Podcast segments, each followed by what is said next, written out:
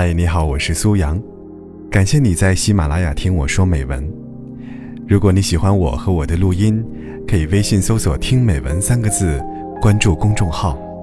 感谢支持苏阳的杂货铺，一起来听今天晚上的美文吧。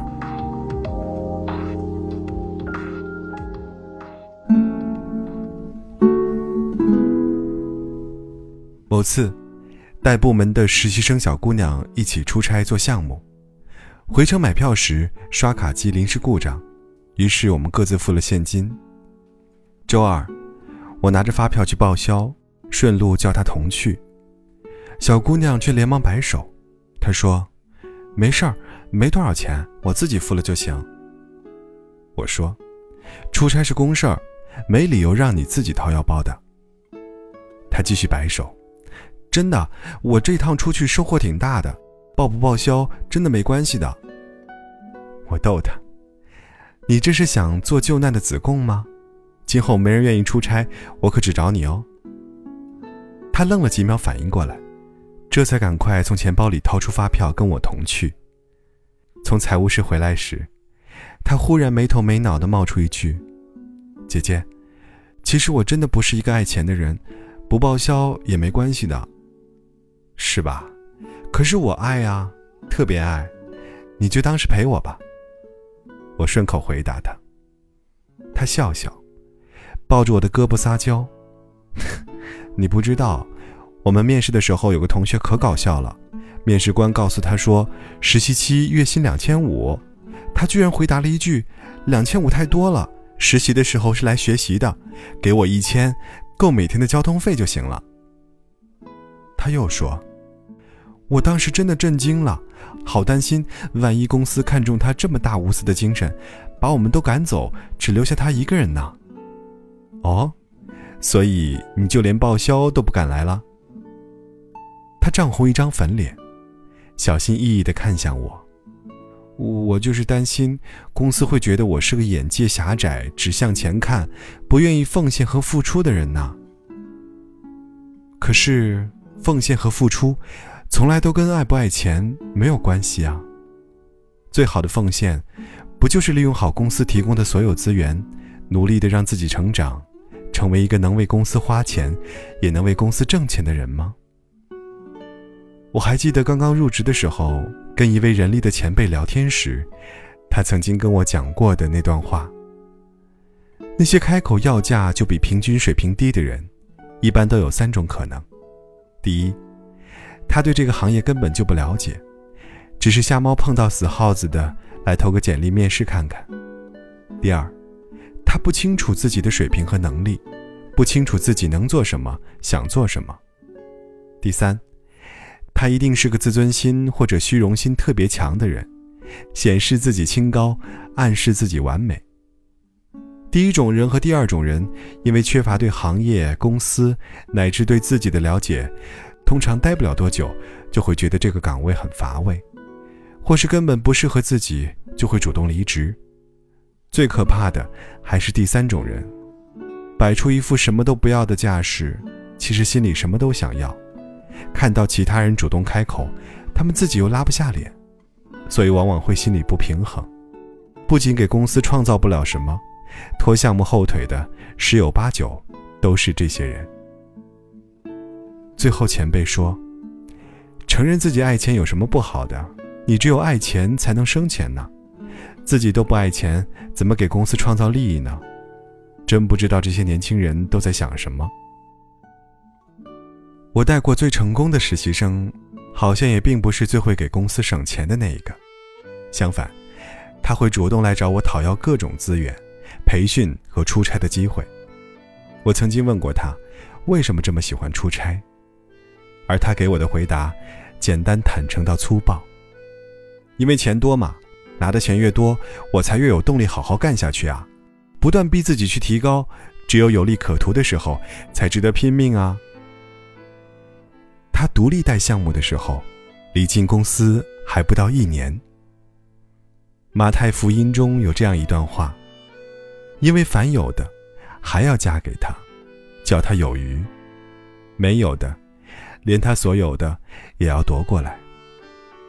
这句话曾经常常被某些伪公知借去作为攻击资本经济、使富者愈富、穷者愈贫的理论依据。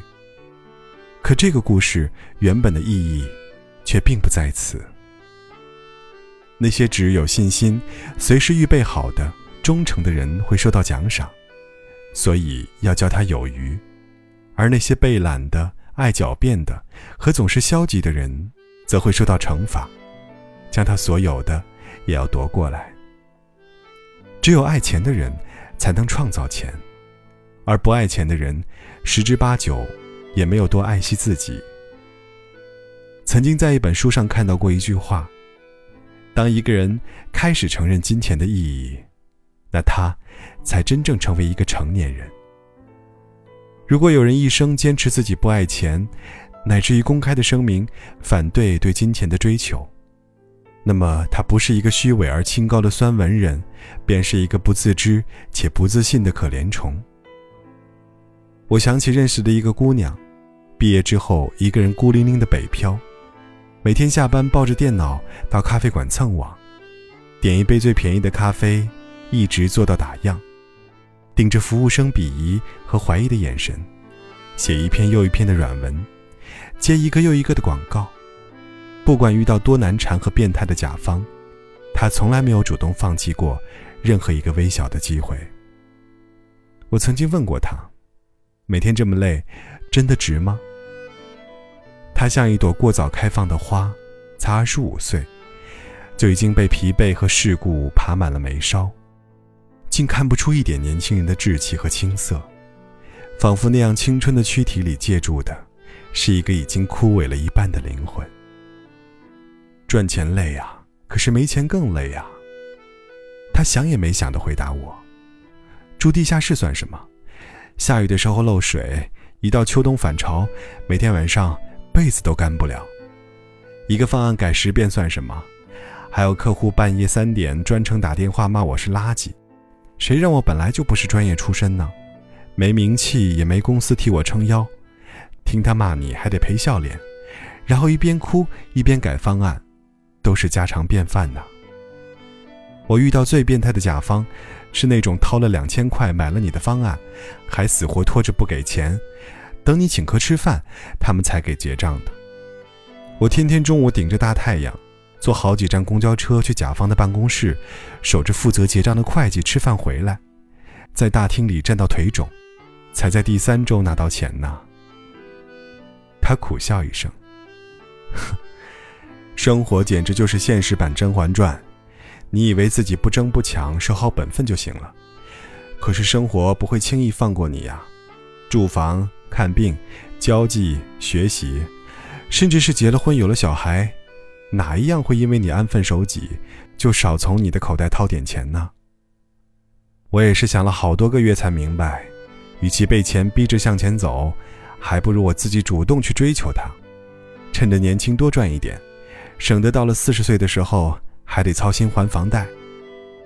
说着这话的他，终于在五环外，为自己交清了一间四十平小居室的首付。没钱就没自尊，没钱就没底气呀！我现在就是后悔，当初穷酸爱面子了那么些时间，多亏呀！或许，每个人在还年轻不懂事的时候。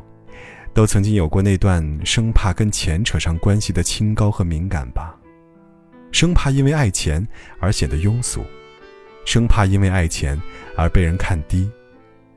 一边努力扮演大方洒脱不在意的样子，一边深恼自己的不果断和不勇敢。可是总有一天，年轻人会长大的，会褪去那些在书本上学来的酸腐和青涩，会理直气壮、名正言顺的。为自己争取，会变得坦诚，会清楚的知道自己的价值和这样的价值应得的价格。没有什么东西比金钱带来的动力和痛苦更能推动一个人前进。甚至于可以说，如果每个人都可以坦诚面对自己对金钱的欲望，这个社会甚至会少掉很多抱怨和勾心斗角。抱怨本身是不会创造任何价值的，当不爱钱的人还在靠吐槽和发泄释放不满时，爱钱的人早就已经开始想办法解决、改变，从而最终让自己收益。当声称我不缺钱也不爱钱的人，还在暗地里使绊子、拖后腿、说风凉话的时候，爱钱的人，则会让自己跳出斤斤计较的小圈子，让自己能够看得更远更长。摆脱任何微不足道、如同风刺的阴谋诡计，让自己向更明亮的地方、更有钱的地方奔跑。要爱钱啊，为什么不呢？这世界上还有比金钱更赤裸和热烈的肯定吗？还有比金钱更温热和实际的回应吗？还有比金钱带来的富足、笃定更让人安心的感觉吗？你能创造多少价值？就能得到多少回报，是这个冷冰冰的商业社会最公正也最美丽的逻辑。我就是爱钱啊，如同爱秋日狭窄的一抹夕阳和夏天黎明草坪上的薄露，如同爱春日枝头那朵颤巍巍初开的紫荆花，如同爱磊落、干净、喜悦、充实，以及一切美好、自带光明的词汇。如同爱他的微笑，他的掌纹，他的关心和他的温柔，不加掩饰的，这样赤裸裸的爱着，并一生为获得它、保有它、善用它而为之奋斗。